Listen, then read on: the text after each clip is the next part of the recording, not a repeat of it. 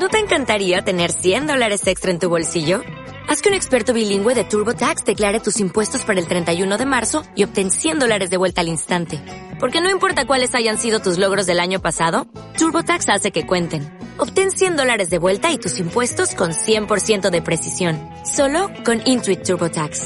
Debes declarar para el 31 de marzo. Crédito solo aplicable al costo de la presentación federal con TurboTax Full Service. Oferta sujeta a cambios o cancelación en cualquier momento.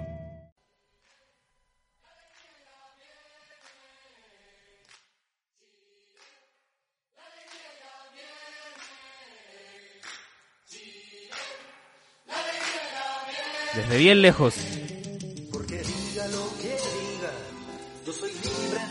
Parece que va llegando.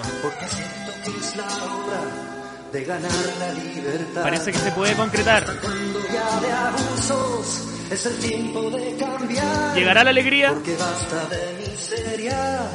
Voy a decir que no, porque nace el arco 25 de octubre. Porque quiero que En todo el país estarán las urnas Porque sin la dictadura y estaremos nosotros porque pienso en el futuro. aprobando Voy a decir la que convención no, constituyente. con la fuerza de mi voz. Vamos a decir que no. Yo lo canto sin temor.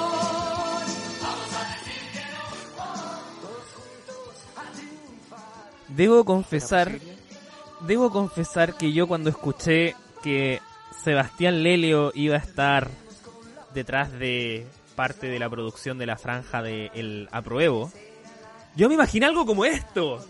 Ah, yo me imaginé eh, bajando el puente, la pasarela Racamalac, mal conocida como la- el, el- el- la- el puente del arzobispo. Ah, me imaginaba una bandera recorriendo Chile. Me imaginaba la alegría. Pero ya sea la campaña del apruebo la campaña del rechazo, ¿cuál de las dos más nefasta por la chucha? ¿Quién muele la palta con esa weá que con una batidora, weón? ¿Qué, ¿Qué les pasa? ¿Ah? ¿Quién salió moliendo parte con batidora, weón? Un weón facho, weón, salió moliendo la palta así weón, como nadie muele la palta, weón. Y qué rabia, weón. ¿Será- Pero bueno, ¿Será posible, ¿Será posible que se vaya a terminar la transición por fin? tercera temporada, Después muchachos. años. Tercerísima temporada, nuevo ciclo, iniciamos ya junto a Víctor Olazaran, José Opaso, quien les habla este podcast que hace casi un año se nos ocurrió partir a estos dos muchachos y que ya seguimos, por supuesto, tras el micrófono, hablando cada lecera, opinando, informando. Y aquí estamos. ¿Cómo estás, Víctor, mi fiel compañero, mi Sancho Panza, que me acompaña a derribar esos molinos de viento? ¿Cómo estás, muchacho?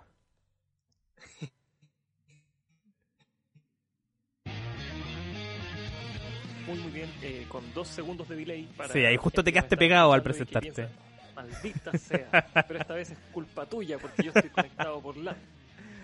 Ah, Eh, decía que estamos con dos segundos de delay, así que si es que nos atropellábamos en el texto, le pedimos disculpas a la gente. Es todo problema de BT. No nuestro. Eh, Me eso, encanta que- me eh, encanta que dijiste BTR. Que, que hizo el negro. Está todo bien. me, me- me encanta que hayas dicho BTR y justo se haya quedado pegado. Mira, voy a hacer un pequeño corte. Yo creo que después esto lo, lo- lo voy a editar. eh, porque voy a cambiar el internet del cual estoy conectado al otro. A ver si, si podemos andar mejor. Así que parece, parece. si, si, te si, te, si me silencio breves segundos para ti, ya sabes que es que estoy tratando de mejorar la conexión. A ver, vamos a ver que todo ande perfecto. Ahí ya se me quedó pegado el Víctor, se me está conectando al otro internet. Volvió Víctor, ¿estás Víctor por ahí? Por favor, muévete, pestañea. Ah, por favor, dame una señal de Me que estás vivo. Ahí te escucho, ya, por favor. Ah, sí. ah. Puede ver esa estupidez que acabo de hacer. ¿no? La verán, la verán, no te preocupes. Por supuesto que la verán. Oye, bueno, ¿cómo estás, mi fiel escudero? Mira, muy bien, muy bien, muy entusiasmado por esta tercera temporada. Se nos viene el aniversario del podcast. Ay. De este podcast que se nos ocurrió una semana antes de que se acabara Chile. Después se acabó Chile, aprovechamos para hacerlo y nos echaron la foca porque dijeron que éramos unos oportunistas, pero la idea la teníamos de antes, que se sepa, que se sepa. Coincidió después que Ah, fue la cagada. Es cierto, es cierto. Pero... Sí, pues si nosotros... yo no, no sé si empezamos a, a- a- Podríamos buscar los registros de nuestras conversaciones por WhatsApp. Para Y- como prueba en fiscalía. Claro, cu- ¿cuándo se nos ocurrió hacer el podcast? Creo yo que fue poquito antes del 18. Eh, claro, que yo te había hablado, oye, podríamos hacer algo. Y después fue como, compadre, tenemos que hacerlo. Nos juntamos y, partimos. Eh, así que, bueno, vamos a estar de aniversario. A ver si, si podremos hacer una cosita por ahí. A lo mejor para celebrarlo, regalar otro pisco. Eh, puede por ahí, estoy en conversaciones con una tatuadora muy talentosa que se había propuesto regalar un tatuaje de aniversario para la barricada. Podría ser un matapaco, no sé, una cosa así. Eh, que le quedan bien Una bonitos. barricada. En, en una barricada, en un momento, mi- mi- bueno, mi polola la Yoche en un momento dado, que ella es tatuadora, estaba chata de tatuar matapacos. Dijo ya, en un momento dado, no, no, ya, este es el último, porque llegó mucha gente así, como que en una semana tatuó como 10 y era como, ya basta, basta, suficiente. Debería ser un diseño del, de la barricada que nos encontrábamos todo, todas las semanas al lado del Copeuch, de las Tarrias. Podría ser, podría ser. Ay. Ya, y bueno, ya están volviendo de a poco las barricadas, están volvi está volviendo la gente a las calles, los alumnos casi que vuelven a clases, todo eso y mucho más lo vamos a estar viendo a lo largo de este programa. Y para ello, vamos primero que todo con los titulares de la semana. Vamos a ver, antes de que me pase la publicidad de YouTube, ya voy a tener YouTube Premio algún día, lo prometo. Vamos Tres con... temporadas y la precariedad sigue ahí, weón. Oye, he invertido mucho en equipo, ¿eh? Pero, pero me falta en lo digital. Vamos con los titulares de la semana. El ministro Figueroa no se da por vencido y concretó el retorno a clases en la región metropolitana. ¿O no? Solo 20 alumnos asistieron a los 5 colegios que se reabrieron. Tras el papelón, el ministro declaró que el que los niños no vayan a clases no es un impedimento para que los niños vuelvan a clases.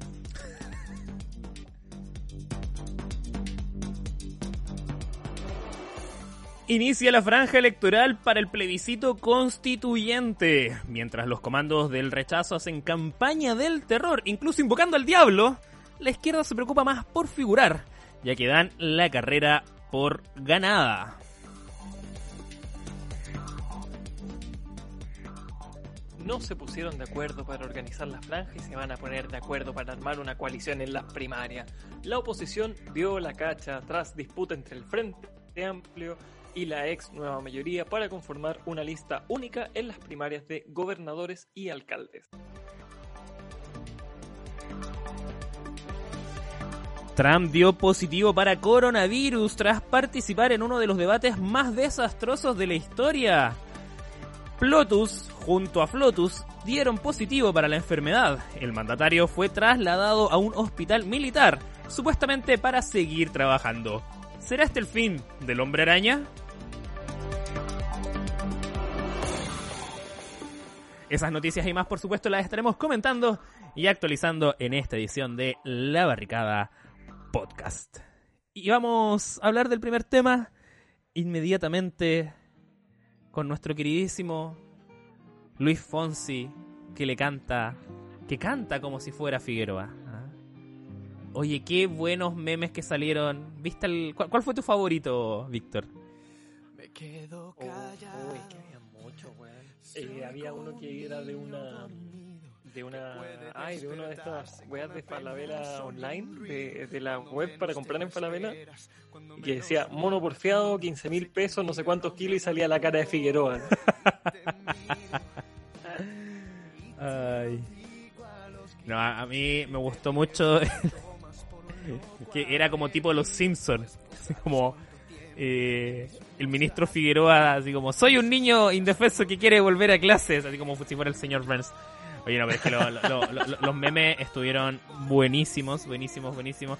Y claro, acá ¿Cumplió su cometido o no? Bueno, ya entrando en contexto, eh, ha ido avanzando progresivamente el desconfinamiento, sobre todo en la región metropolitana. Ya prácticamente, si no me equivoco, no hay comuna en la, en el- la región metropolitana que se encuentre en el paso 1, es decir, en la cuarentena. Todas están por lo menos en transición.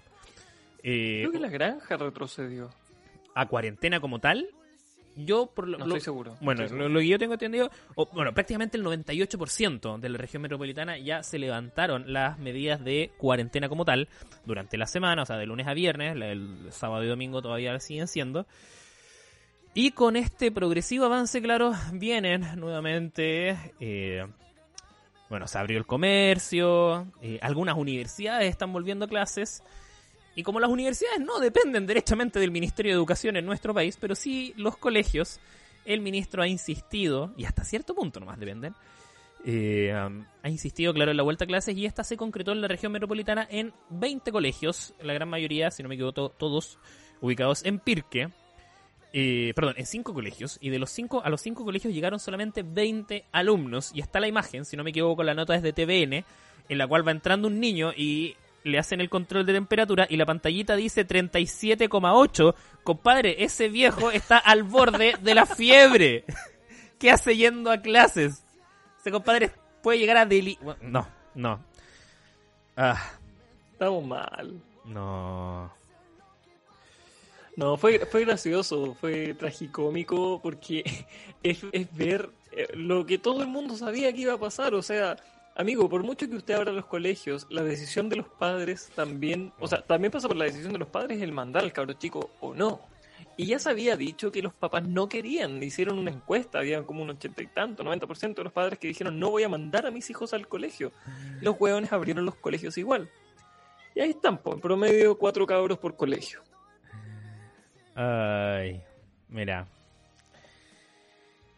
De que son importantes las clases presenciales, creo que lo hemos discutido anteriormente. Sí, lo son, ¿cachai? Pero entramos a evaluar lo que es salud versus eh, educación, que bienestar. La- las clases online han sido tremendamente decepcionantes.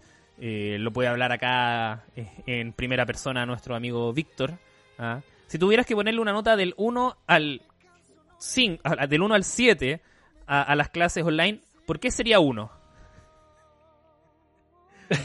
¿Por qué- por qué? O sea, no, mira, yo valoro mucho el esfuerzo que han hecho mis profesores en las clases online, excepto a uno, excepto a mi profesor de organizaciones internacionales, porque me retó en la primera clase por hacer una pregunta. Fuera de eso, eh, han hecho mucho esfuerzo, así que Sí, no, me, me cuesta diferenciar la nota del- de la clase, digamos, de la dinámica versus la nota del profesor. Los profesores Ya. lo han hecho muy bien, pero cuesta. se han poner esforzado, atención, ¿no? weón. Se han Cuesta esforzado lo más posible. Eso, eso es indiscutible, o sea, se- aquellos que creen que los profesores están descansando en sus casas, más lejos de la realidad no podrían estar. Son de los que más han sacado a la cresta durante todo este periodo. Y claro, la, la imagen de la semana finalmente fue esa de los colegios en Pirques con una cantidad minúscula de alumnos, comunidades educativas denunciando que no llegaron los kits sanitarios y que son fundamentales. O sea, ya está bien, tú puedes querer, a pesar de lo perjudicial que sea, que vuelvan a clases eh, los niños, pero tienes que entregar toda la indumentaria necesaria para que ello se pueda hacer. O sea, se le está pidiendo, a, las empresas se le exige eso, por supuesto que el Estado también lo tiene que cumplir. El alcohol gel es lo más básico, o sea, tienes que disponer de mascarillas para toda la comunidad educativa, eh, para todo el cuerpo docente, de material de higiene. El otro día veía un video que decía así como cosas que eh, se lograron solamente con el coronavirus. Que el baño de la universidad tuviera papel confort y jabón líquido, weón. Está ahí. Eh, porque claro, weón, bueno, eso, eso en universidad pública, bueno, hay que decirlo. Eh, si no anda a ver a la, a la de los Andes, bueno, ahí tenéis hasta de, de- de estas guaitas como que, que- te- tenéis como llaves de, de agua del mall que colocáis la manito y tienen sensor y cae nomás el agua, no tenéis que tocar nada. Pero anda a una universidad pública. Yo lo único que puedo decir, lo único que puedo decir es que en la Adolfo Ibáñez hay buses de acercamiento entre un edificio y otro del mismo campus. Ahí la dejo.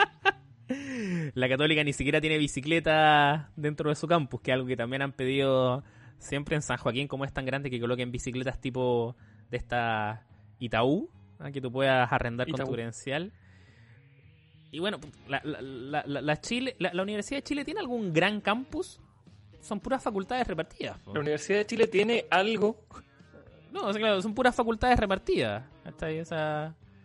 O sea, no, mira, yo, yo de mi, de mi experiencia en la Chile, pucha, la FEN tiene mucha plata, pero es un edificio nomás. O sea, Claro, no necesitas mucha movilidad adentro. Eh, Juan Gómez Milla es grande. Ya, Juan Gómez Milla es grande y está abandonado. Es cierto. Bueno, pero catastrófico papelón. Para mí lo de Figueroa fue un papelón. O sea, no, no, que- no- no pinta para es que nada le pasó bueno. por porfiado. Es como cuando. Es como cuando mi mamá me, me reta y me dice, por porfiar te va a salir mal, te va a salir mal. te- y me sale mal, pues, weón. ¿Y a quién te vaya a quejar después? Así mismo bien. con Figueroa. Te lo advirtieron, te dijeron, no escojáis periodismo, no vayas a encontrar pega. Pero vos no, vos quisiste darle, vos quisiste darle, y aquí estáis, pues, weón, sin pega. Pero bueno, mira, el que la persigue la consigue. Pituteando, pituteando. No, no, se- no seas mal agradecido con la mano que te da de comer. El que la, la persigue la consigue, yo la, la, la voy a conseguir. Yo estoy pituteando, estoy, estoy trabajando, estoy bien. Eh, pero el ministro Figueroa todavía la está persiguiendo, la está persiguiendo. Y, y, y, y que lo llegue a conseguir, o sea, es- eso yo creo que ese es el gran, riesgo que- de que lo consiga, porque el riesgo está en que si tú metes a 45 niños en una sala, no puedes pedir que, o sea, el riesgo de contagio se convierte en altísimo, si es estúpidamente alto. Y, mm, y es justamente eso lo que se quiere evitar, lo que el ministro no quiere entender. ¿cachai? O sea, es mucho más, más riesgoso la vuelta a clase que la reapertura del comercio, creo yo, por ejemplo. Eh, ahora, algo que también se entiende es que, aunque no debiese ser así, es que los colegios son a la larga casi que guarderías. po, ¿cachai? Entonces muchos papás no pueden ir a trabajar porque no tienen con quién dejar al niño. Y antes podían ir a trabajar porque el niño estaba en el colegio. Entonces ahí también hay, hay, hay parte grande de, de todo este conflicto. Eh, pucha, justo están hablando en el pasillo del edificio.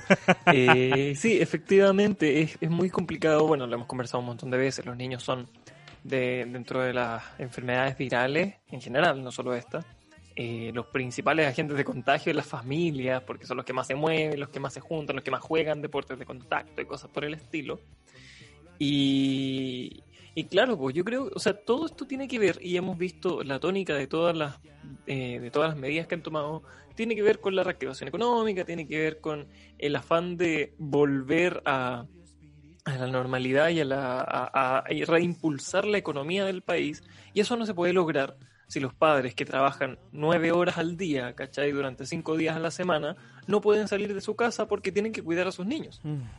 ¿Cachai? Es una de las grandes, y, y de verdad que, eh, pucha, no, no, no sé cuánta gente de las que nos escucha lo sabrá más o menos así o lo habrá experimentado.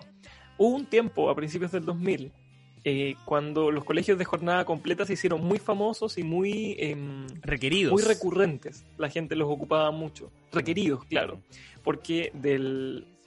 Bueno, después de la liberalización de Chile, sin, sin querer dar la paja mucho rato, después de que Chile se liberalizó en la economía, qué sé yo, se empezó a diversificar la economía hacia los servicios, etcétera, etcétera, etcétera, etcétera, y habían jornadas de trabajo más demandantes con mayor población laboral. O sea, ahora las mujeres, por ejemplo, accedían mucho más al trabajo y demás. Y anterior, anteriormente a eso, eran las mujeres las que cuidaban a los hijos. El, bueno, la sociedad no es que haya dejado de ser machista en algún momento, pero, Pero en su mayoría pero, la- pero era, era mucho más marcado. Claro. No, o sea, o sea, es que ya, ya, ya nos Y, podemos... y bueno, cuando, cuando dejan de... No, sí, adelante, por favor. un delay asqueroso. no, no, Cuando- ni tanto. La Cuando, cuando dejan de, de- cuando surge este, este, este fenómeno de que las mujeres empiezan a trabajar mucho más de lo que ya lo hacían antes, eh, se vieron en la necesidad de dejar a los niños en algún lugar y aparecieron estos colegios jornada completa, impulsados sobre todo por privados que podían hacer las reglas del colegio como quisieran y rellenaban, weón, con ramos de Dios sabe qué cosa, con horas y horas de matemáticas o anda a saber qué. Claro, pues, Entonces o sea, eso es lo que están tratando de recuperar. Ahora, mira, o sea, ahí, ahí nos podemos enfrascar en lo que es la crítica justamente a la jornada escolar completa, que parte del hecho de que si está el niño todo el día en el colegio, no corresponde que llegue a la casa a seguir haciendo actividades del colegio, por ejemplo, de que algo que siempre es alegado. O sea, eh, hay distintas metodologías de que en la mañana son puras clases, en la tarde son los talleres, o en las tardes se dedican a hacer las tareas en los talleres que les dejan, o actividades extraprogramáticas, etcétera. Eh, pero ese, esa es harina de otro costal para entrar a, a conversar eventualmente.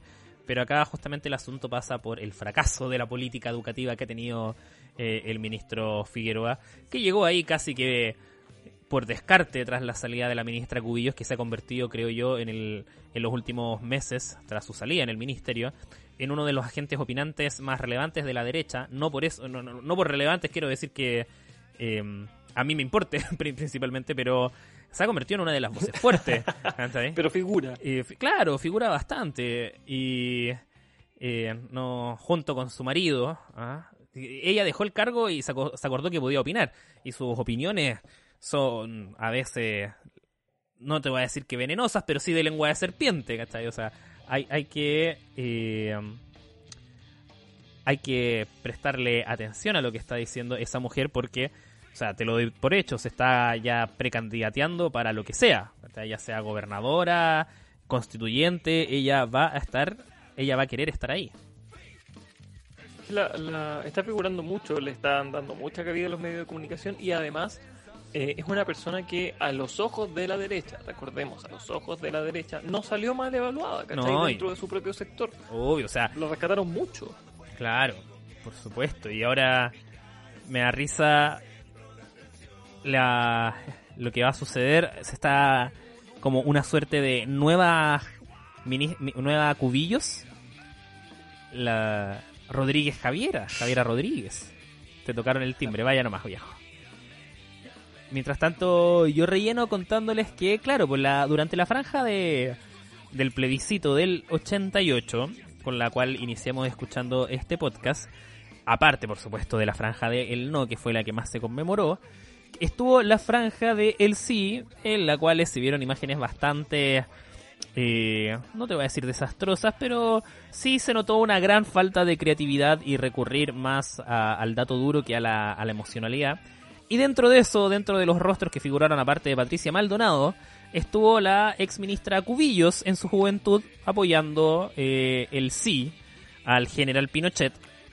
Y hoy día se repite de alguna manera la historia. O sea, yo, me imagino que e, e, ella tiene esas aspiraciones de Javiera Rodríguez, eh, ex consejera superior, si no me equivoco, de la UC, aquella que se mandó la escena de L, esto no puede estar pasando en mi universidad fuera de la católica después de que se la tomaron, escribió un libro, la contratoma, eh, muy amiga de la derecha, este, es parte de la gira del rechazo, etcétera Y bueno, tuvo su participación en, en la franja, así como acotarlo a, un rincón. Hija de un coronel de carabineros. Por lo demás, por lo demás. Eh, así que, bueno, no, hablando de las figuras políticas de la derecha. Perdón. Las eh, figuras derechas de la política, ¿no? De la derecha que estamos viendo y que hemos visto del, último tiempo, es, es, lógico que se van repitiendo rostros y hay que tener mucho ojo, como bien decías tú, con los rostros que se están mm. repitiendo. ¿Por qué están ahí?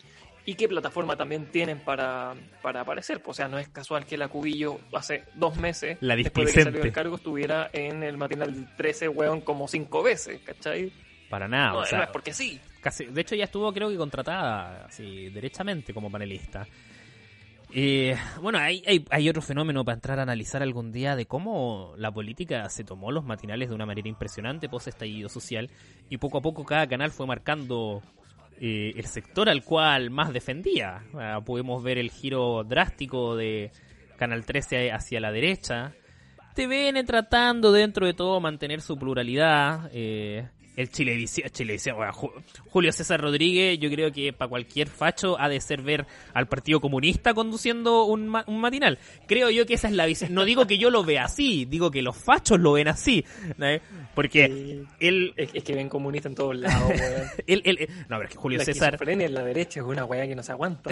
Julio César ha tenido grandes momentos ahí eh, en el matinal trapeando el suelo con con políticos que suelen ser de derecha, lamentablemente. Yo lo siento mucho. O sea, no, no, no, no, es culpa de, la derecha dejarse en ridículo cada tanto. Eh, ellos, ellos mismos. Eh, es maravillosa esa habilidad. Pero bueno, y bueno, y avanzando con el tema, no sé si te parece, ya llevamos, llevamos más de 20 minutos de programa. La franja electoral inició, inició. Eh, Vamos con la franja. Dos veces al día, a la hora de almuerzo, y en horario prime antes de las noticias, de lunes a domingo, y va a ser, bueno, el plebiscito es el 25 de octubre. Si no me equivoco, por ley, el 22 en la noche creo que debe ser la última franja. ¿O no? Que se parece como sí. tres días antes Eh, se, tiene que cortar antes, claro, se tiene que cortar la publicidad. Y, y, bueno, hemos visto material. Yo, yo decía al principio, decía como, eh, a principio de año cuando supimos que eh, Sebastián Lelio, director de Una Mujer Fantástica, iba a estar detrás de eh, parte de la franja de, de la prueba. Yo, yo esperaba ver un nuevo himno del no. En su. Tampoco es que me haya topado con cosas tan malas, pero la centroizquierda de los partidos No era lo políticos que esperábamos. la centro izquierda de los partidos políticos, no me cabe duda de que han dado el plebiscito por ganado. Si dicen como, ¿para qué nos vamos a esforzar? Mejor figuremos nosotros. La campaña, la, la franja del Partido Socialista parte con Elizalde. Parte con Elizalde. ¿Cachai? O sea, lo que, me- lo que menos, o sea, lo que no entendió esta gente posterior al estallido social justamente es que se debió al descontento con la clase política. ¿Cachai? Se llegó a un acuerdo, eso sí, la clase política para salir de todo esto, pero creo que está súper mal que los partidos políticos se vean como los grandes vencedores dentro de lo que fue ese acuerdo y que ahora vengan a figurar dentro de eso, así como vamos por la lucha y todo.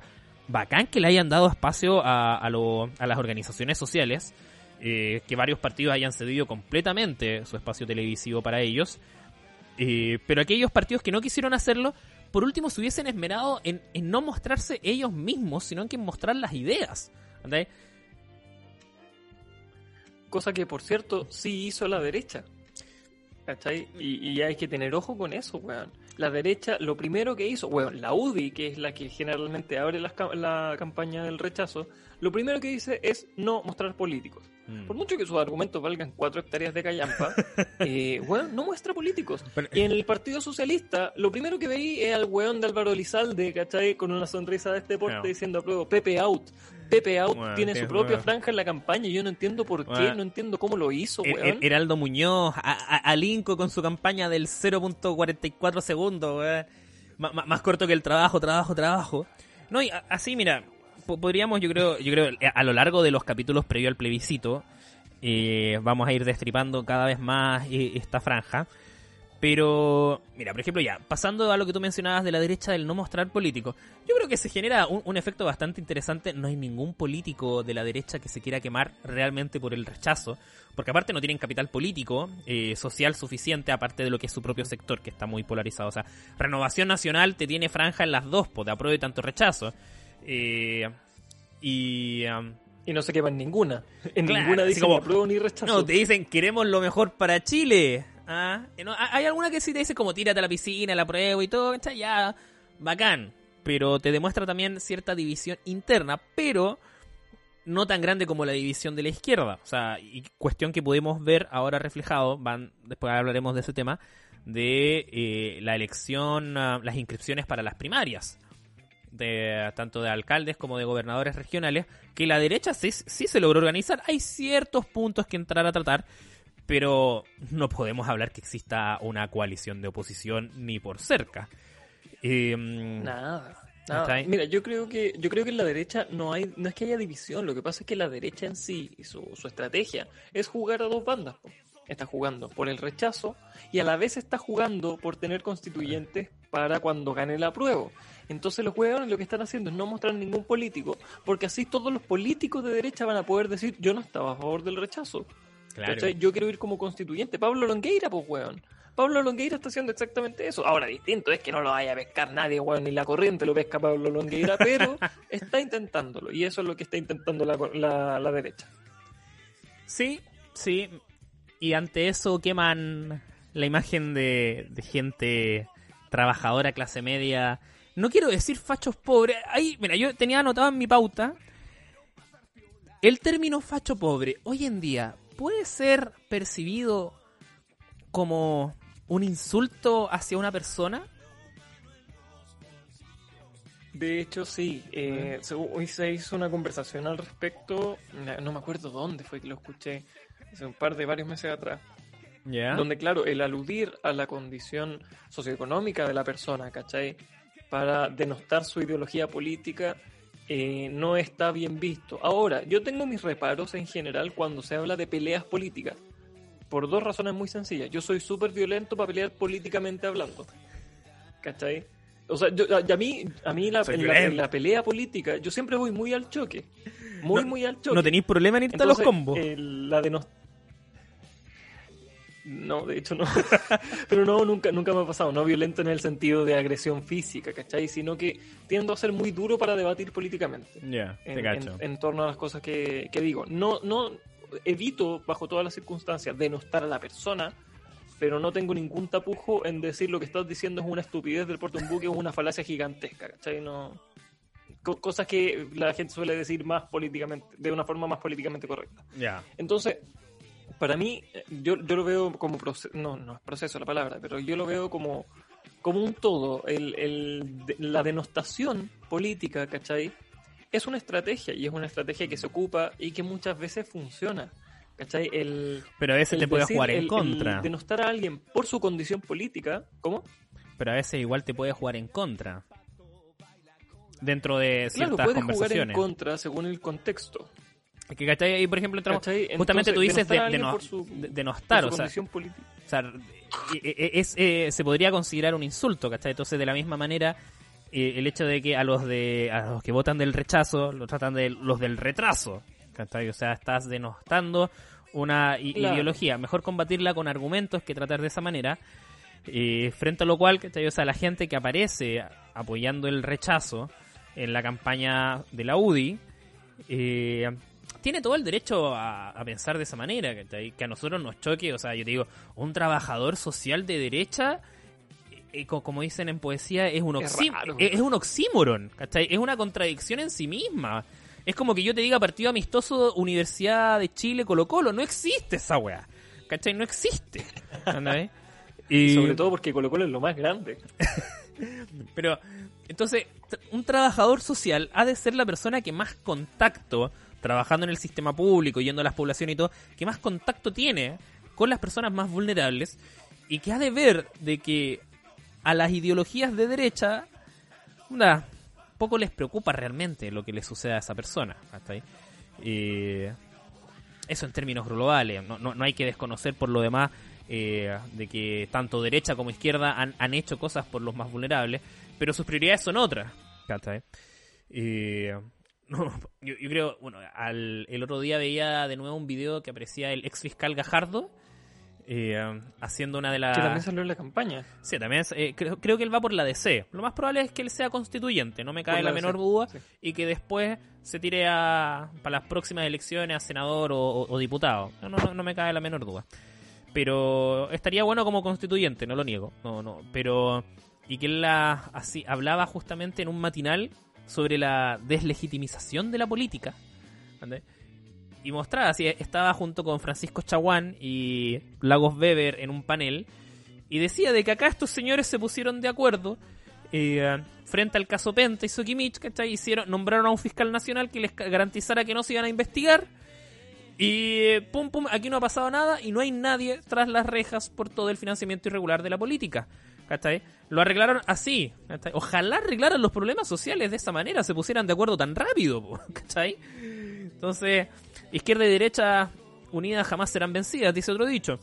Eh, y para esas cosas sí que se ponen de acuerdo rápido. Pero bueno, ahí tenemos por parte lo que es la, la- la franja de, de la derecha que tenía también esa imagen que parecían moliendo la palta, no me acuerdo con qué. Eh, pero era como, compadre, como... Una hueá con la que no se muele. claro, así como- Ese es el punto. como no sé si has visto los videos de los gringos pelando la palta. De que es como viejo. Uy, weón, es terrible. weón, weón, weón, así como, ¿qué te pasa? Así como que. La manera, weón, la manera más simple. Pasáis el cuchillo por toda la mitad, la giráis, se abre, el cuchillo, sacáis el cuesco y chao, y la sacáis con la cuchara. Yo he visto hay gente Ahora, que. ojo, no, no todo es tan terrible en, en torno a, la- a las campañas. Hay una campaña de la prueba que a mí me gusta mucho, que salió creo que el primer día. No me acuerdo ¿La de de, quién? qué. No, no me acuerdo de quién era, pero es eh, la campaña que dice aprobemos con dignidad. Que sale con el ticket arriba Ya. de la M. Ah, ya Eh, no, no. Una de sus campañas que eh, tenía muchos colores, era muy muy linda. Fue la Ah, primera que salió, de hecho yo la compartí. Debe ser alguna eh, organización social, no sé, pero. Claro, y, y me da para pensar, claro, por la izquierda tiene varias organizaciones sociales, entre ellas la organización Pepe Out, que yo de verdad no entiendo por qué chucha Pepe Out tiene espacio aparte en la campaña si ese weón es senador o diputado, no me acuerdo. Es Pero que ¿por qué no. tiene espacio aparte, Es weón? que no, ¿con no. ¿Quién habló? Es que como independiente se le permitió inscribirla, por lo mismo que al Inco. ¿Cachai? Qué, qué desastre, weón. Bueno, fuera de eso, pensaba, ¿de dónde salieron las organizaciones sociales de derecha, weón? ¿Son reales? ¿Son reales o son inventadas? No, ¿Es, es la eh. UDI financiando alguna ONG trucha que, que salió del mismo partido? ¿Capitalismo Revolucionario se cambió el nombre? Oye, ¿Qué pero mira, ahí? mira, partamos porque prácticamente todos los partidos políticos tienen alguna fundación vinculada que se puede considerar como organización social. ¿entendés? La Fundación Sol, ah, la Fundación Futuro, creo que es la otra. Bachelet tiene su fundación Piñera. Y, y- y que claro, son muchas veces think tank, ¿cómo se llama? O sea, eh, we- organizaciones que te, think tank, o sea, esta wea, think tank, no sé, que te generan estudios eh, y te, te lanzan encuestas cada tanto y, te, y, y le sirven a los propios políticos de ese sector para respaldar sus opiniones de que no, esto pasa por esto, según los datos de la Fundación Sol, pa, pa, pa, pa, pa, y son datos que ellos mismos, ¿cachai? Mandan a pedir. Justifican lavados de dinero muchas veces. Además. Pero bueno, mira, de la campaña de el sí, del sí, de la campaña del apruebo, Del sí. no, de la campaña Uf. de la, la- la- de la campaña del apruebo, partamos por la, campa- la campaña del apruebo. Y la gran crítica, siento yo, es que los partidos políticos que van por ese sector, los partidos políticos más que las organizaciones sociales, prácticamente que la están dando por ganada. Y pueden caer en un craso error al llegar el 25 de octubre al conteo de votos y ver que gane el apruebo, pero gane la convención mixta. ¿cachai? Claro. Y que es a lo que está apuntando justamente los del rechazo, porque si tú consideras, tú miras un global, eh, o sea, yo creo que lo más probable es que la- el porcentaje de gente que vote por el rechazo va a ser los mi- eh, ellos mismos van a votar por convención constituyente, o sea, perdón, con convención mixta. Convención mixta. Entonces suponte que ese sea un 33%, ya, un tercio de, los votantes. Pero tú tienes una, una gran cantidad del apruebo que todavía no está decidido por eso o que está confundido. Y que pese a que lo ideal a lo mejor para nosotros sea la convención constituyente, ellos vayan a votar convención mixta. Y que ahí también ha sido otra de las cosas del- de la campaña de- del rechazo, la manera de confundir.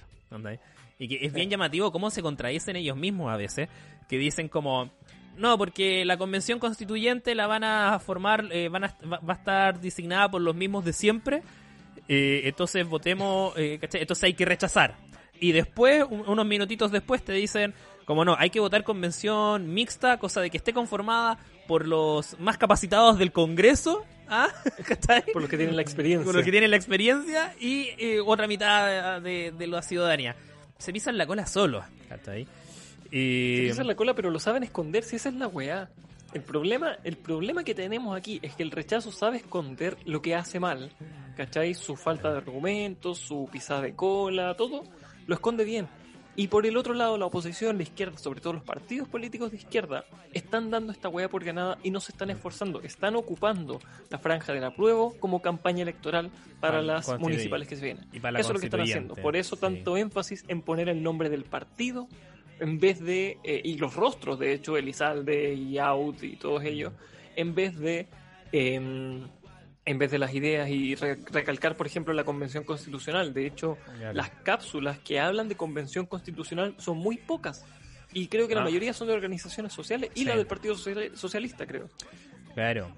Pero hay algunas que te lo explican bastante bien, otras que dejan bastante que desear.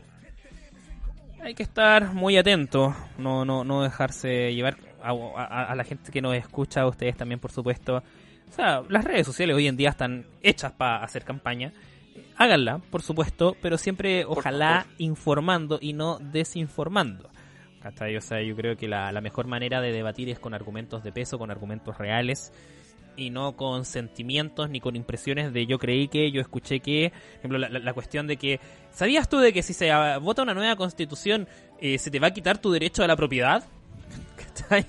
Y- y es como, compadre, dentro del acuerdo que se firmó eh, en noviembre, se estableció ciertas bases y dentro de las cuales están el respeto a los tratados internacionales y a los derechos humanos y dentro de los cuales hay ciertas implicaciones del derecho a la propiedad. Por ejemplo, Yo, lo único que quiero decir, yo lo único que quiero decir es que la misma gente que tiene miedo de que le quiten su propiedad privada es la gente que quería que Chile se saliera de los derechos humanos eh, y que la propiedad privada está garantizada los derechos humanos. Ahí las dejo. Cáchate, po, cáchate. Ay. Pero bueno, mira, ahí tenemos parte de esto. Yo creo que vamos a seguir hablando a lo largo de estos capítulos. Tenemos muchas más sorpresas preparadas para los capítulos venideros. Vamos a salir a la calle, a recorrer, a hacer notas, con todas las medidas de seguridad, por supuesto. Pero se viene también la barricada en la calle. Estaremos ahí. Y, oye, bueno, siguiendo avanzando, no sé si tú tienes, eh, te queda algo más que hablar sobre la franja. Eh, no, simplemente que si bien dice el negro para debatir necesitamos argumentos, para la publicidad necesitamos emociones. Ah. Cosa que a mí me desagrada mucho, pero es sumamente efectiva y es lo que está haciendo la derecha. Hágalo por favor. Recurran a todas las trampas que tengan emocionales y a los juegos más sucios que se les ocurran. Funcionan. Y háganlo. Solo eso. Yo creo que siempre, siempre va a ser válido a lo mejor. ¿ah? No sé. O no es válido, no sé qué opinas tú. Que si- me acuerdo para las elecciones pasadas decían, si tu mamá, si tu papá va a votar por Piñera, escóndele el carnet. ¿ah? Pa- Para mí esas cosas, mira, te- lo digo así y lo, lo- lo entrelazo al tiro con lo que había dicho antes de Facho Pobre que no lo logré explicar bien. Para mí todas esas cosas son válidas siempre y cuando alguien no te lo pregunte. Si alguien te lo pregunta, es horrible y es lo peor que puedes hacer como ser humano y por favor no lo hagas. Pero de la- verdad, o sea, el, el- el denostar a alguien, lo que decía yo, el denostar a alguien políticamente eh, para efectos prácticos, para un objetivo, puede servir mucho. Si me preguntan a mí, claro, es, es una pésima actitud. Yo, de hecho, tengo, bueno, mis reparos con el tema de retraso porque ahí involucras a cierto grupo de personas que no Ah, tienen claro. nada que ver con el cuento, ¿cachai? Pero decir facho pobre y cosas así es feo, pero es efectivo. Y estamos aquí buscando un objetivo. Yo, en ese sentido, soy súper pragmático. Si me lo preguntan, es lo peor que pueden hacer y por favor no lo hagan. Pero yo lo haría. Ay, qué terrible. Ay. La Barricada Podcast, arroba La Barricada Podcast en Instagram para que nos sigan, arroba BM Olazaran y arroba Negrots. Oye, bueno, seguimos con la pauta hablando de política. Otra de las noticias que marcó la última semana eh, en, esta, en este aspecto fue justamente el acuerdo que no se llegó en la izquierda, en la centro izquierda, eh, para poder armar listas en conjunto para las primarias de alcalde y también de, eh, de gobiernos regionales. Eso en la izquierda. En la derecha sí se llegó a bastante acuerdo. Hay algunos puntos ahí que entrar a, a, a- a limar, pero que son decisiones que se van a tomar a la larga en conjunto de Chile Vamos. No así la oposición, que de coalición poco y nada tiene.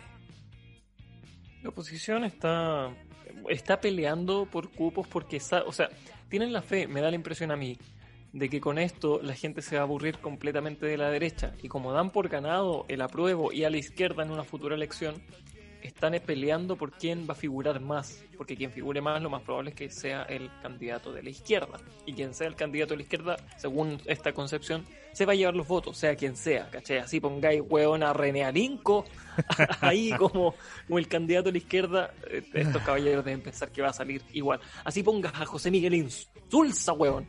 Incluso a José Miguel Insulza, ese vejestorio de Panzer que está oxidado ahí en un rincón del Ministerio de Defensa, también podría salir, según la concepción de estos tipos. Y por eso se dan estas peleas hueonas, que no tienen otro nombre, son hueonas, de eh, querer figurar. O sea, el Partido Comunista, por ejemplo, que es de la convergencia eh, ¿Social? Se me olvidó el nombre, No. empieza con C. ¿Social? Ciudadanos. Ciudad- Ciudadanos. Puede ser, ya. Ciudadanos sí. se llama el- el- la coalición que hizo el Partido Comunista con el PRO y Ah, otro partido. Sí, sí. sí. Un regionalista verde, creo. Sí. Eh, el Partido Comunista sabe que solo no tiene la fuerza para salir, que necesita una coalición.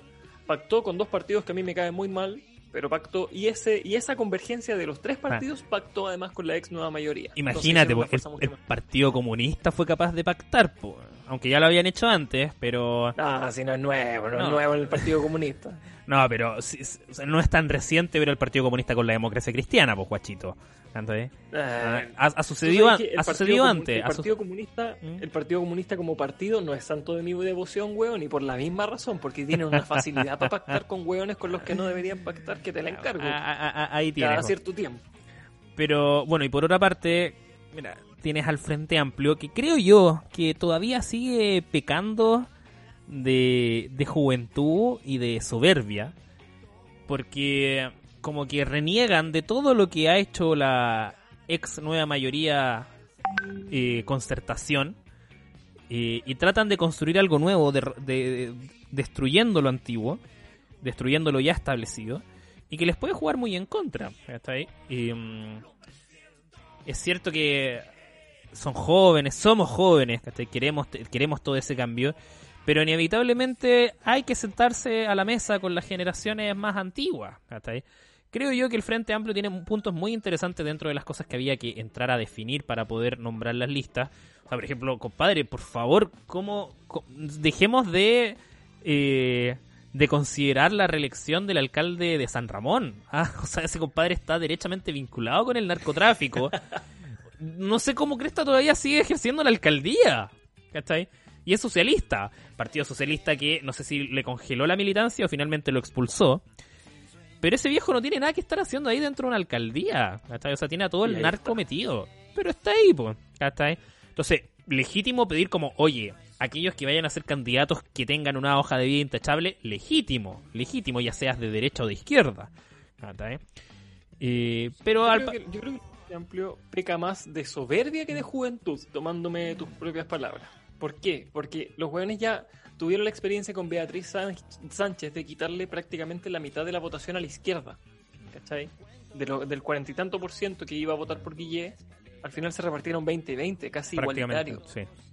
Entonces el Frente Amplio, según yo, lo que está jugando es a ver si es que por sí solos tienen la fuerza en las alcaldías de hacer lo mismo y de ser ellos los que lleven la batuta de la izquierda para la elección presidencial. Porque las elecciones municipales, voy a ocupar el ejemplo más facho que se me ocurrió, son el tanquetazo antes del golpe del 73.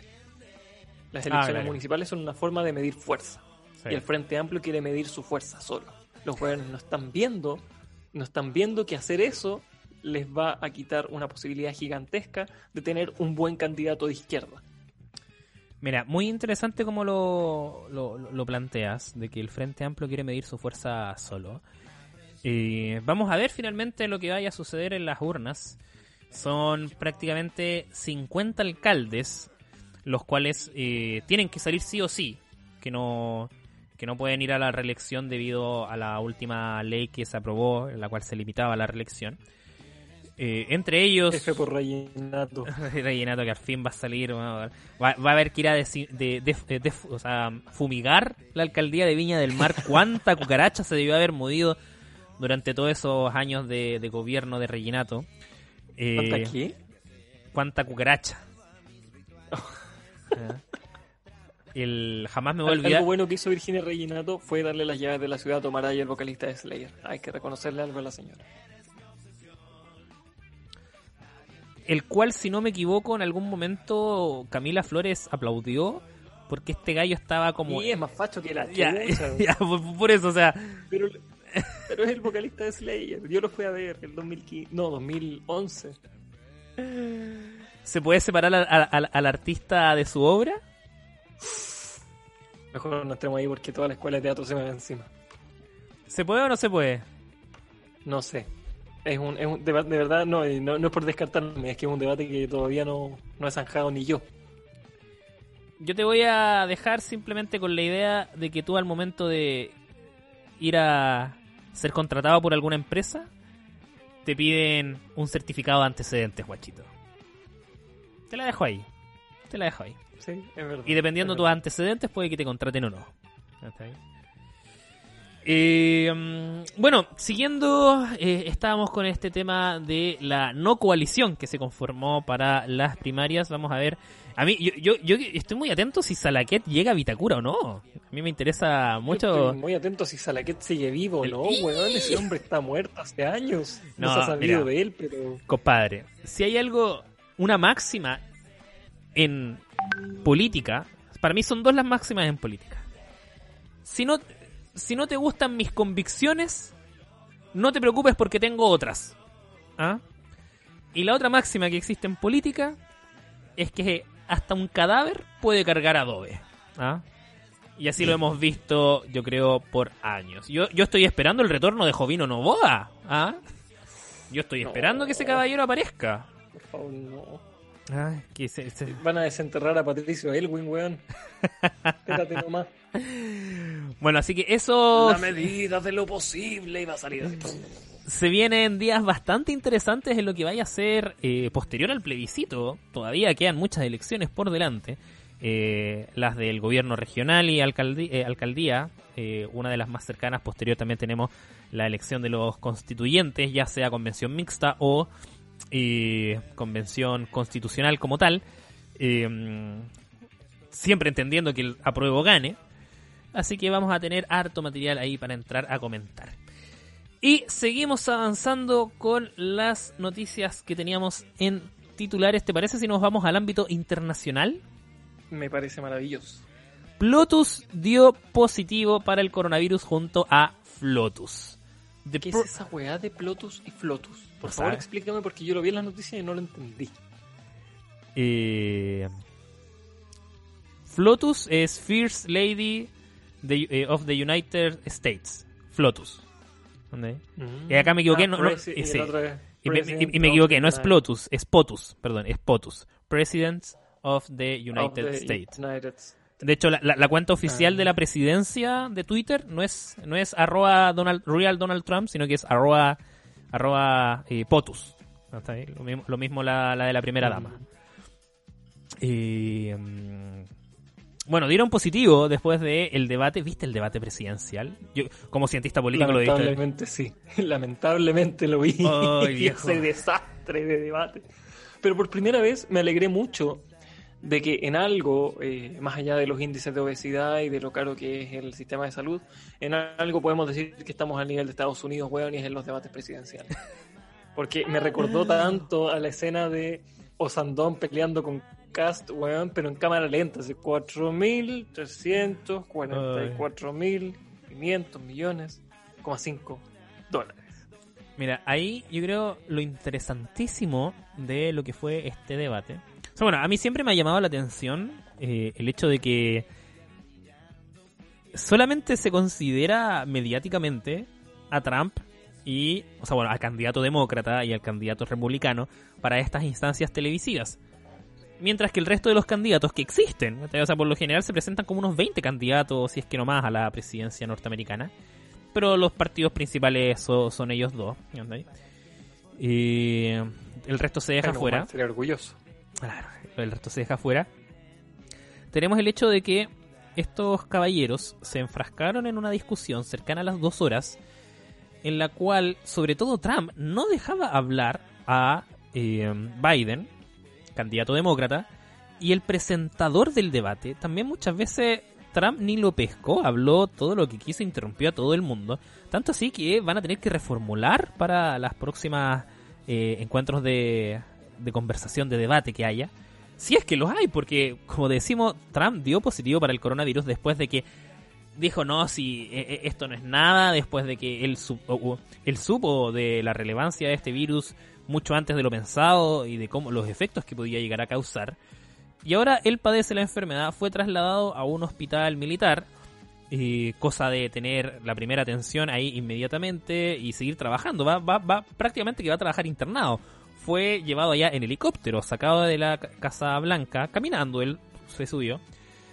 Pero la imagen no deja de ser fuerte. O sea, estamos hablando de el hombre que está al mando de la nación más poderosa del mundo.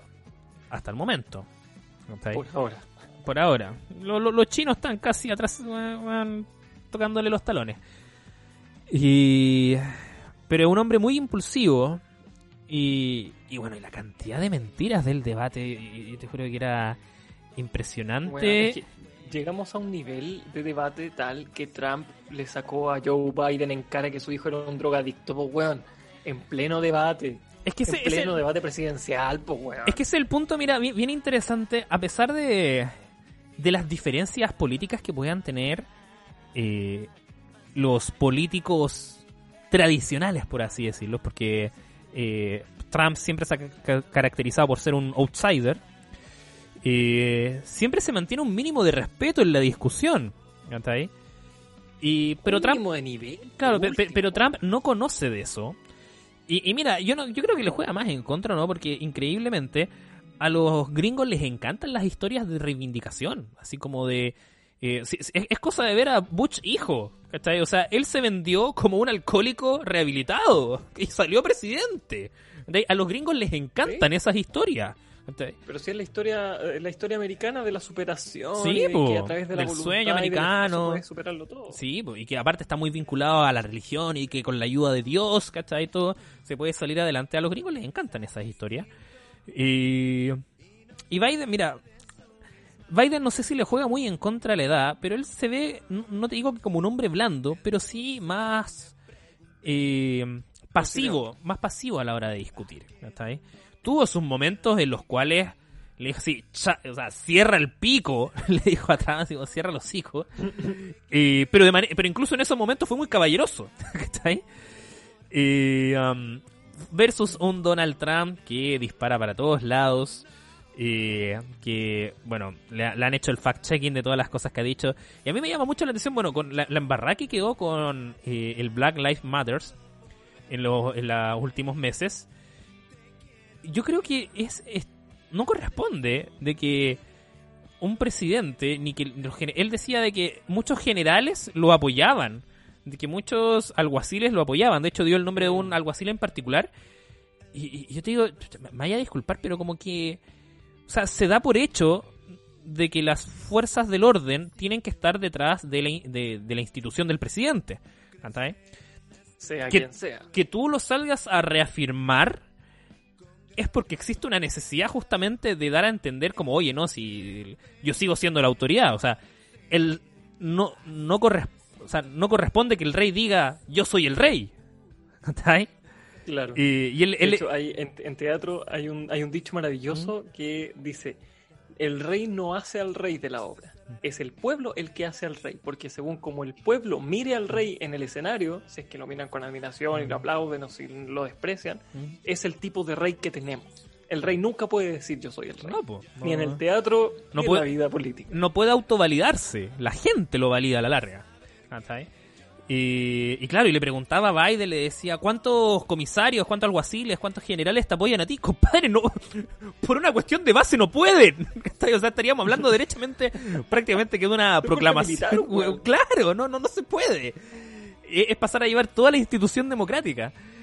Y- pero mira, bueno, fue el primer debate. Vamos a ver cómo se da esta dinámica de Trump trabajando desde el hospital.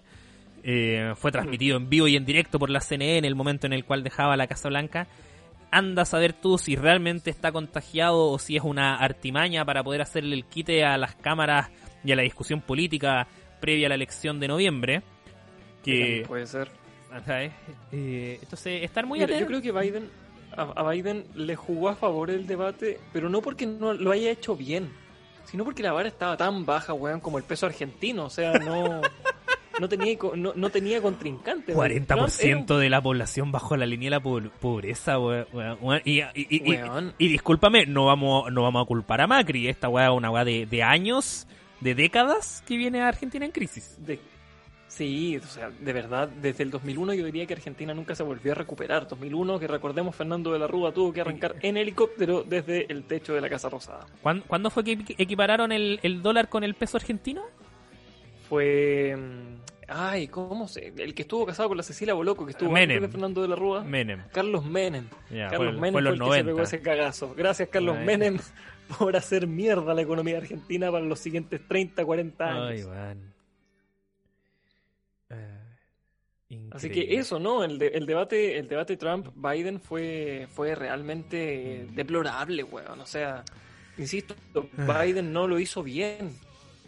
No lo hizo mal tampoco, No, pero es que no. Trump bajó tanto la vara que Es difícil discutir con un niño de ganando. Y a eso 5 voy, por ejemplo, y soy- Estamos con delay, mucho. Si no, yo te iba a decir nomás de que es difícil discutir contra un niño de 5 años con la pataleta, ¿cachai? Eso a la larga representa a Trump. Sí, ¿entendés? es Ahora, terrible, po, weón. para, para, para, el norte, para la Norteamérica profunda, que, que siempre se habla, Trump es el candidato ideal, ¿cachai? O sea, no, no, no por nada salió electo en la elección pasada. Ahora, la- haciendo el análisis, que, replicando frases de otra, otros expertos, históricamente solamente Bush padre perdió una reelección en los últimos eh, 30 años, si no me equivoco. Siempre el presidente, siempre el presidente norteamericano ha- ha tenido su segundo periodo y también dentro de la misma dinámica, siempre después de dos periodos de, de un partido, ya sea el demócrata o republicano, después viene la vuelta. ¿cachai?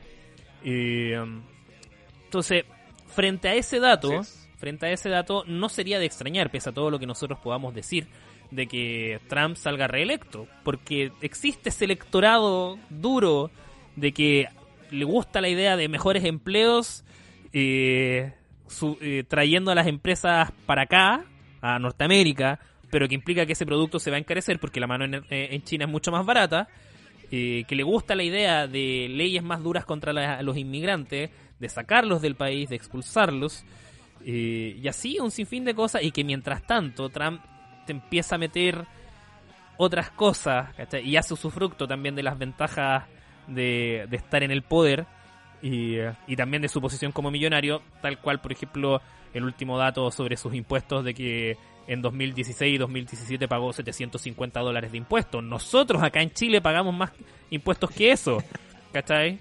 O sea, piensa que no- no- nosotros solamente por concepto de, de ir al kiosco de la esquina y comprar un chocolate de 100 pesos estamos pagando 20 en impuestos. Así es. Ah, bueno, no, no, creo que te había cortado algo que querías decir, Víctor, por favor, adelante.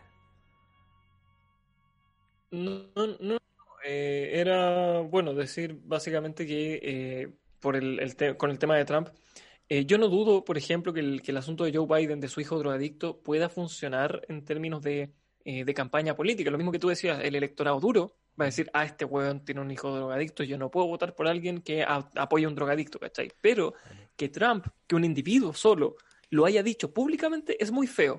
Que circule por redes sociales funciona que lo diga alguien y que, se- que esa opinión que mucha gente tiene se individualice en una persona, es feo. Aprendan a usar la, eh, la emocionalidad en política. Trump claramente no sabe hacerlo. Cl- Trump claramente no sabe hacer nada, probablemente. Sí, jamás me voy a olvidar, alguna vez leí un artículo que era una entrevista al que a un asesor de Trump que era el que le había enseñado a ocupar Twitter. Y que una vez que le, le explicó todo y vio que él empezó a tuitear, él se dijo a sí mismo así como, ¿qué he hecho? ¿Qué he hecho? Así, "Ah, man". Creado un monstruo. Exactamente. Oye, ya llevamos poquito más de una hora de programa, tenemos tocados prácticamente todos los temas que yo había preparado en la pauta. Simplemente destacar que la Corte Internacional de Derechos Humanos, eh, Así es. o, la, o la Comisión, bueno, la, la Corte Internacional de Derechos Humanos, sí, Creo que la, Y- no, la Comisión Interamericana. Intera- porque- eso, porque perdón. la Corte es la que, la que da Sí, sentencia. bueno, sí. La, Comisión Interamericana de Derechos Humanos pidió proclamarse el Estado chileno nuevamente por el caso de Martín Larraín, ah, de todos los errores que hubo ahí. Y, De- expliquen, por favor, cómo es que él está libre si mata a una persona. y toda la evidencia muestra una manipulación a su favor, ¿no? Así que, bueno, ahí, ahí Papito Larraín hizo todas las gestiones, movió todo lo, todo lo- to- todos los cables, todas las conexiones que él tenía para que su hijo no pasara un día en la cárcel.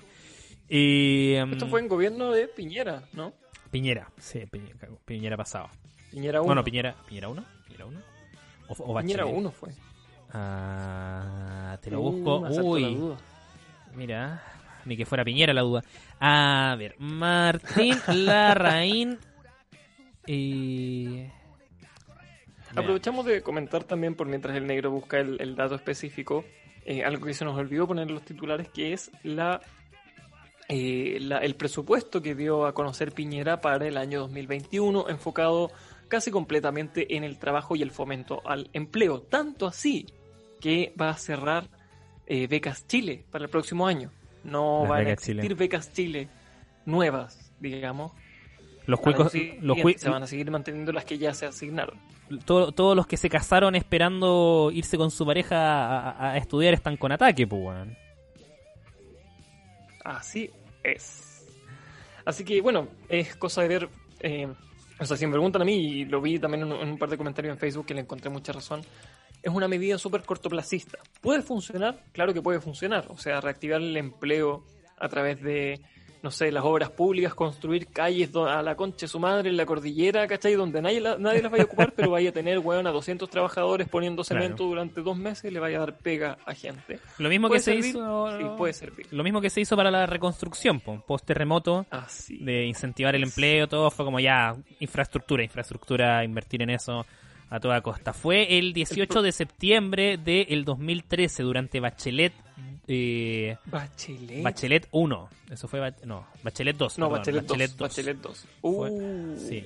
Feo ahí. Feo. Pero todo el caso se llevó ya en Bachel en Piñera 2. ¿sí? Ya, comprendo. Bueno, en fin, el, el tema es que el, el hecho de poner trabajos O sea, no, sí, cortoplacistas Piñera- Bachelet funciona, pero funciona durante los dos meses que dura la obra. Después vuelves a tener la misma cantidad de cesantes eh, y, y posiblemente más incluso. Y nos da cuenta de que al final las prioridades del gobierno también son cortoplacistas, de todos los gobiernos en realidad, porque nadie se da la paja de invertir los millones que necesitan invertir en educación y en investigación, porque los resultados de investigación son a 10 años. Los resultados de invertir en un edificio nuevo que te va a dar pega a 2.000 personas es a 3 años. ¿Dura menos? Sí. ¿Sirve menos a largo plazo? Sí. Pero, lo, pero va a servir y se van a ver los resultados antes de que termine tu mandato. Y eso es lo Mm. que les importa.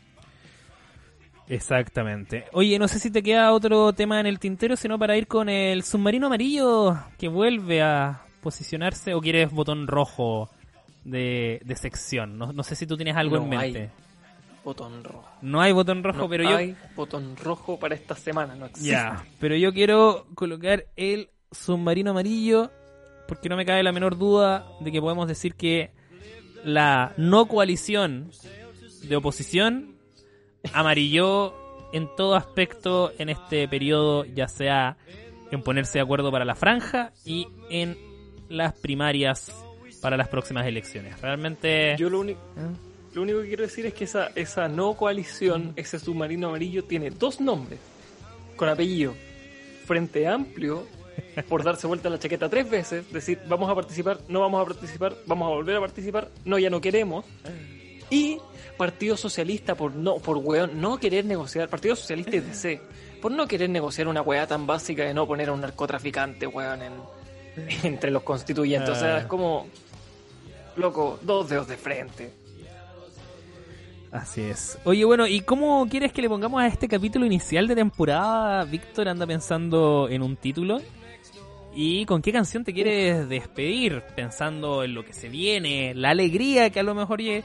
Mira, yo alguna vez en una conversación con un conductor de Uber, eh, post 18 de octubre y cuando se llegó al acuerdo de, de la nueva constitución, de- del plebiscito, yo, yo pensé conversando con él que realmente cambiando la constitución, generando una nueva desde el pueblo, es que re- realmente podríamos decir que se acabó la transición. Yo creo que ese para mí va a ser el hito que ya podemos realmente decir que se quitó hasta la última gota de tinta de la dictadura en el gobierno democrático de Chile.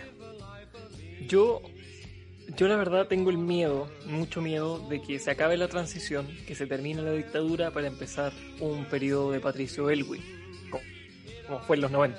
No era dictadura, pero no era lo mejor que nos podía pasar. Y en honor a don Patricio Elwin, quiero ponerle este capítulo en la medida de lo posible. En Tercera temporada en la medida de lo posible. Tercera temporada en la medida de lo posible. ¿Y con qué canción te quieres despedir, Víctor? Te la dejo completamente a tu gusto, ya que tantas Funky veces barítico, hedónico, fantástico de Chancho en Piedra. nos vamos entonces con Funky Verítico, Hedónico Fantástico de, de Chancho en Piedra. Señoras y señores, se- señores, muchas gracias por acompañarnos nuevamente. Iniciamos esta tercera temporada, temporada. Estén muy atentos porque va a estar recargada de contenido. Vamos a estar haciendo live por nuestra cuenta de Instagram para que estén muy atentos cada tanto. Vamos a estar en terreno, por supuesto que el 25 de octubre vamos a salir a la calle. Vamos a ir a buscar a los políticos más importantes donde estén marcando su voto, a los dirigentes Ojalá que no nos sociales. los, los pacos y los milicos, pero Ojalá vamos que no. a estar ahí, en terreno, con nuestras mascarillas. Vamos a, en falsi- 30. vamos a falsificar credenciales de TVN. Vamos a hacer todo ese trabajo por ustedes para estar ahí, en la barricada. Víctor, que estés muy bien. Arroba. BM Olazaran, arroba Negrots, arroba La Barricada Podcast. Un capítulo titulado Tercera temporada, en la medida de lo posible.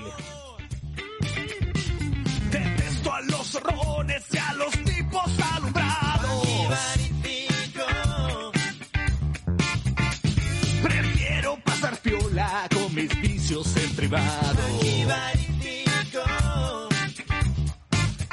Siempre voy tranquilo, mano en los bolsillos. Disfruto de la vida en la ciudad. Odio esa tropa mojita